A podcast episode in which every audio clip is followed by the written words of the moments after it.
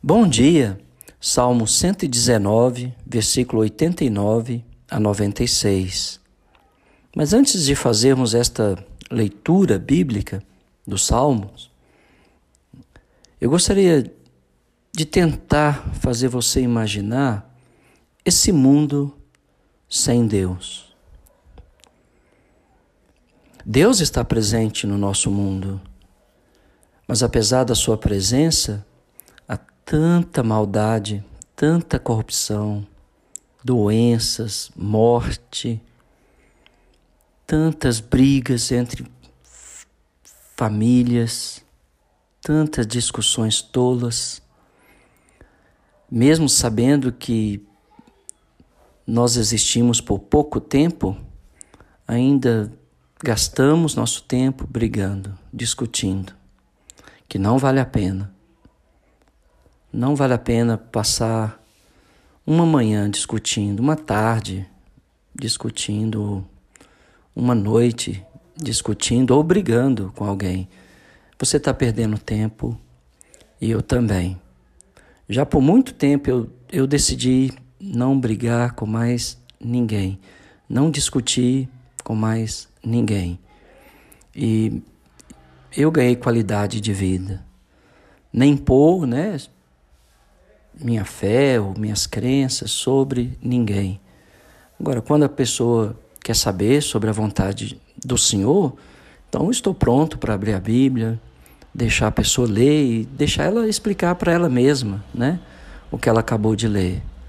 E naquilo que ela não entender, por estudar a Bíblia já por mais de 40 anos, eu então posso contribuir, né, com ela, compartilhar com ela. Mas discutir nunca mais, né? Se não, não vale a pena. Ah, mas, apesar de toda a maldade deste mundo, Deus, ele se faz presente. E, e ainda há muitas coisas boas né, neste mundo, apesar de tantas tragédias e misérias. Por isso que nossos olhos não podem estar neste mundo, mas em Deus que sustenta todas as coisas. E é exatamente isso que o salmista aqui nos versos 89 a 96 vai nos ensinar. Para sempre, ó Senhor, está firmada a tua palavra no céu. Só em Deus há estabilidade. Só no céu há estabilidade. Só na palavra de Deus há estabilidade. A tua fidelidade estende-se de geração em geração. Fundastes a terra e ela permanece. Enquanto o Senhor decidir, essa terra vai permanecer. Mas ele já determinou um dia que há de julgar com justiça vivos e mortos e vai pôr fim a essa terra por meio do seu filho, que tomará vingança contra os que conhecem a Deus, mas não obedecem, e contra aqueles que não o conhecem. Porque é dever de todos os homens buscar o Senhor, bater na porta para que ela se abra, pedir para que ele seja ouvido e atendido. Então, ninguém terá desculpa na vinda de Cristo, né? Portanto, busque a Deus. Só há estabilidade em Deus. Não pense que com a mudança do governo, seja qual for, vai melhorar. Não, a tendência, como um vestido velho, é envelhecer, é piorar, né? Mas se a minha esperança está no Senhor, não importa o que eu tenho que passar neste mundo, eu vou estar firmado na palavra do Senhor e vou transpor, né, mesmo que seja o vale da sombra da morte. No verso 91 ele diz: Conforme os teus juízos, assim tudo se mantém até hoje. Então, quem faz as coisas ah, se manter é Deus. Ele não só criou o universo, mas ele sustenta o universo com a tua santa palavra. E olha o versículo 92. Não fosse a tua lei ter sido o meu prazer, há muito já teria eu perecido na minha angústia. Eu lembro, antes de me tornar um discípulo de Cristo, uh, eu vivia angustiado. E se não fosse a graça de Deus na minha vida, eu já teria posto fim na minha vida há muito tempo. Porque essa vida sem Deus não faz nenhum sentido. Levantar cedo, trabalhar duramente, estudar, chegar morto em casa, no outro dia tudo se repete e as coisas não tem novidade debaixo desse céu, e brigas no, no lar, confusão, né, em todos os ambientes que uh, estávamos presentes, no trabalho, na escola, e você tentando levar a vida a sério, enquanto muitos não estão nem aí, não faz sentido nenhum.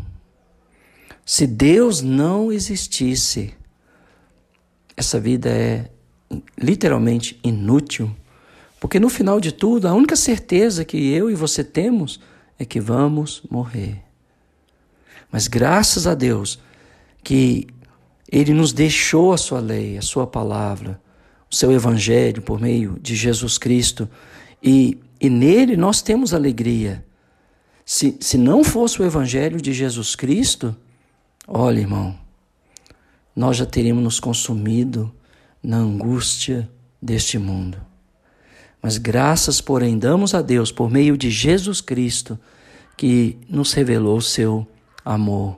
E já não há mais nenhuma condenação para mim e para você que foi batizado em Cristo, que nasceu de novo da água, do Espírito e que vive uma vida de compromisso realmente com Deus e com a sua igreja, que é fiel né, a Deus e ao seu povo.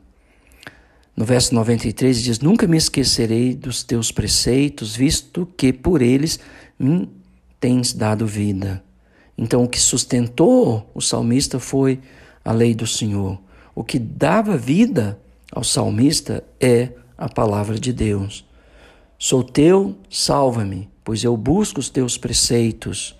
Os ímpios me espreitam para perder-me, mas eu atento para os teus testemunhos diante das perseguições, das dificuldades, temos que atentar para Deus, para Sua palavra, para as Suas obras, para os seus testemunhos, para os seus feitos, para as Suas promessas, em vez de desistir, desmaiar, enlouquecer, questionar o cuidado de Deus, a presença dEle.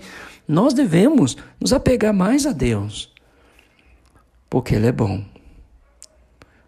Tenho visto que toda perfeição tem seu limite. Tem tanta coisa bonita nesse mundo, mas há um limite. Mas o, o, o teu mandamento, Senhor, é ilimitado. A beleza da palavra de Deus deveria nos fazer caminhar alteinaramente, né?